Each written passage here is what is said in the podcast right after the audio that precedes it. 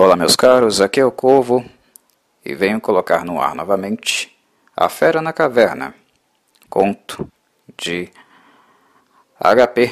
Lovecraft. Uh, nos próximos dias eu vou tentar uh, me dedicar um pouco a colocar novamente conteúdo acerca dos contos no canal para assim favorecer a entrada de novo do autor por aqui. Vai ser uma tentativa. Pelo fato dos uh, contos serem bem pequenos, digamos que proteger conteúdo para eles é um pouco mais rápido do que para textos mais longos. Então, quem sabe eu consiga fazer isso com agilidade.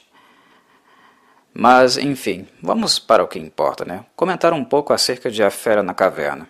Para quem quer ter contato com o texto, apreciar a, o texto na íntegra, né, a narração dele, link na descrição do vídeo para o Clube do Livro no Discord.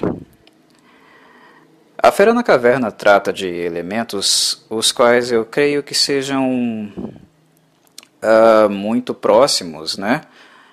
elementos que se avizinham, eu creio, de praticamente 95, 99% até dos seres humanos, que é o medo do escuro, né, o medo de ficar preso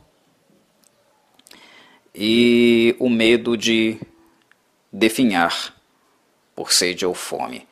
São uh, elementos, digamos assim, que causam muito horror pela pelo grau de desamparo né, que estar exposto a essas condições possivelmente possa provocar em nós. Provocam de fato. Quem conhece a, a fome pode falar muito bem sobre isso, mais do que quem não conhece. Né? Quem esteve em situações realmente muito degradantes uh, pode dizer perfeitamente como é uh, doloroso essa, essa questão. E certamente os fóbicos, né, os claustrofóbicos, né, e aqueles que também têm uh, medo do escuro, né, o que se incomodam muito com a estadia no escuro, também podem falar bastante sobre eh, essas, essas vivências. Elas não são nada, nada agradáveis. E a Fera na Caverna, eu creio que reúne todas essas possíveis fobias num conto só. E é um pouco uh, o retrato do que, no fim das contas, acaba sendo também os contos, né, a obra do Lovecraft como um todo. É claro que, ele, que essas obras, esses contos, não se reduzem a fobias, mas uh, é grande parte também do que eles são, porque o próprio Lovecraft era alguém muito fóbico. Né? Ele tinha várias fobias, a começar pela agorafobia.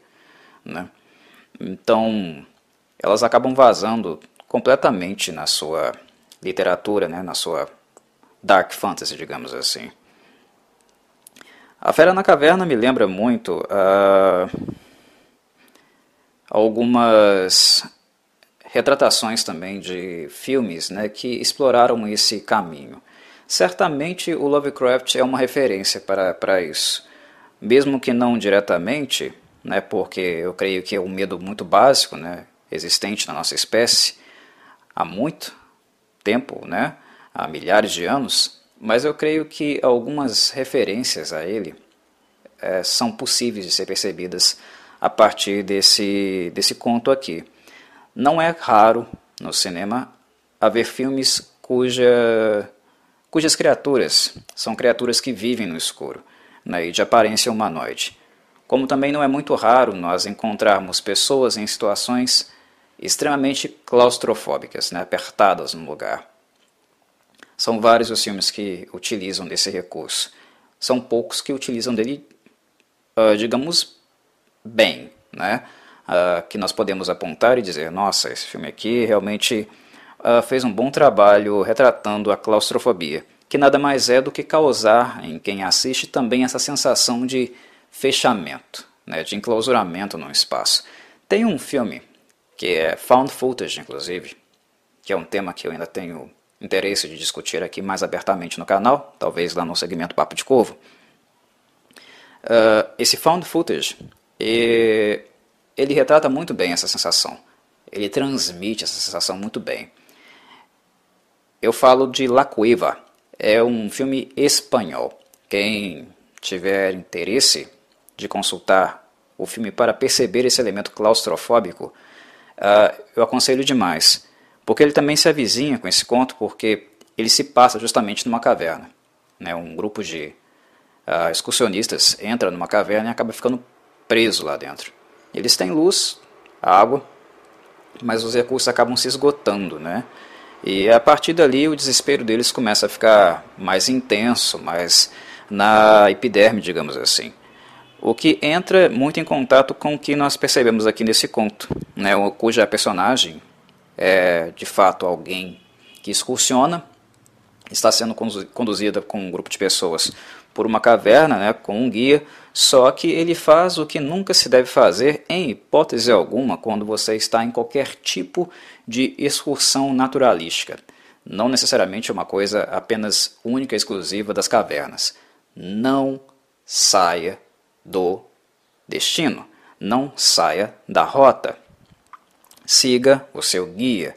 Não invente moda. Né? E é exatamente o que ele acaba fazendo. Ah, vou dar uma olhadinha ali. Né? Vou sair da rota traçada pelo, pelo guia, afastar-me do grupo e vou dar uma olhadinha ali. Não faz mal, não. Faz. Faz e faz muito mal. E na maior parte das vezes, isso acaba acarretando morte, óbito, né? Porque a natureza ela é implacável. Às vezes o nosso ego né, nos faz acreditar que nós estamos acima dela, mas não. E, ela, e ela, a natureza, né, nos mostra isso muito bem. Ela nos ensina muito bem. E aqueles que passaram, né, podem vir a passar por um episódio como esse, Uh, deem graças a Deus caso vocês sobreviveram. E eu tenho certeza que quem sobreviveu aprendeu a lição da forma mais brusca, né, mais extrema possível e dificilmente irá repetir. Estar preso numa caverna, eu creio que, além da sensação claustrofóbica, é, traz à tona outras sensações, né, que são sensações, no caso, que visam o que virá né, a expectativa do que virá. E são coisas assim, mentalmente terríveis, aterrorizantes. O frio, a fome, a sede, e como o nosso corpo precisa constantemente de recursos, essas coisas começam a ficar mais acentuadas com o tempo, né? Em três horas, quatro horas, você já começa a sentir uh, vestígios de uma fome, né? ou de, da própria sede. E na medida que essas sensações começam a aparecer, que elas começam a se avizinhar, isso tende a atenuar ainda mais o medo, o desespero, né? E em situação de desespero, nós costumamos fazer merda, né? Porque nós não racionalizamos mais, não temos clareza em relação aos pensamentos. O que esse personagem do conto aqui a Fera na Caverna teve foi justamente isso. Porque digamos que ele teve uma base, né, pelo menos é o que narra o Lovecraft no conto, ele teve uma base educacional muito boa, que o ajudou a manter, digamos, um foco. Né? Uh, inclusive ele fala sobre estudos acadêmicos, filosóficos, o, o personagem no caso. Mas isso não é regra não. Né? Na, na, no clímax, né? no momento clímax, onde nossa vida realmente está em risco, é muito difícil, é realmente muito difícil manter a calma para não fazer besteira e conseguir de alguma forma encontrar o caminho correto, né? E esse personagem ele consegue, mas é um caso, né, entre milhares, né? Normalmente as pessoas realmente perderão é, a capacidade de pensar friamente, porque ah, os efeitos corporais, né, as mudanças corporais, elas são intensas. Fome é um negócio grave, né, a falta de luz é uma coisa grave. São, são elementos, né, são é, estímulos ambientais e corporais que nos agridem muito fortemente. Né? E isso ah, deturpa, né, nubla o nosso estado mental. Mas um outro elemento que eu creio que o Lovecraft trabalha muito bem aqui é a questão do escuro no sentido dos estímulos externos também, principalmente no que diz respeito à audição. O personagem escuta, entra em contato com sons e isso só realça também né, a, o nervosismo, né, a, a sensação de ameaça do ambiente, porque ele não pode ver, ele pode apenas escutar. E a caverna, como ela tem um espaço amplo, né, mas ao qual você não pode se movimentar livremente, você não pode tatear, isso vai intensificando cada vez mais a sensação de medo, né, de um medo crescente que, é, que o personagem vai sendo tomado.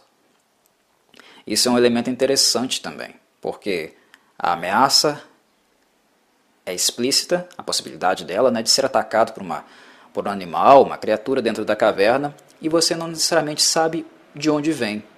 Você só pode se guiar por aquilo que os seus ouvidos lhe dizem.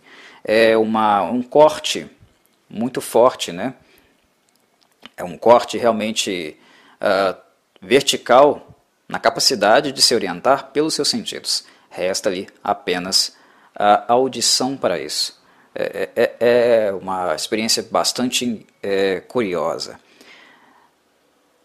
Eu creio que todas as pessoas que estão ouvindo já tiveram na vida alguma algum momento, né, algum episódio onde vocês tiveram os seus sentidos é, limitados. Né, um ambiente estranho que vocês tiveram que andar no escuro, algo assim. Vocês se lembram dessa sensação? Né? Como ela é estranha, como ela é desconfortável mesmo?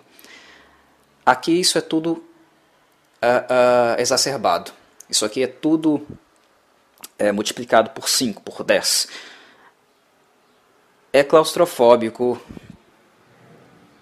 e é como se você perdesse completamente todas as suas referências. É realmente um conto muito simples, muito breve, mas ele é muito intenso.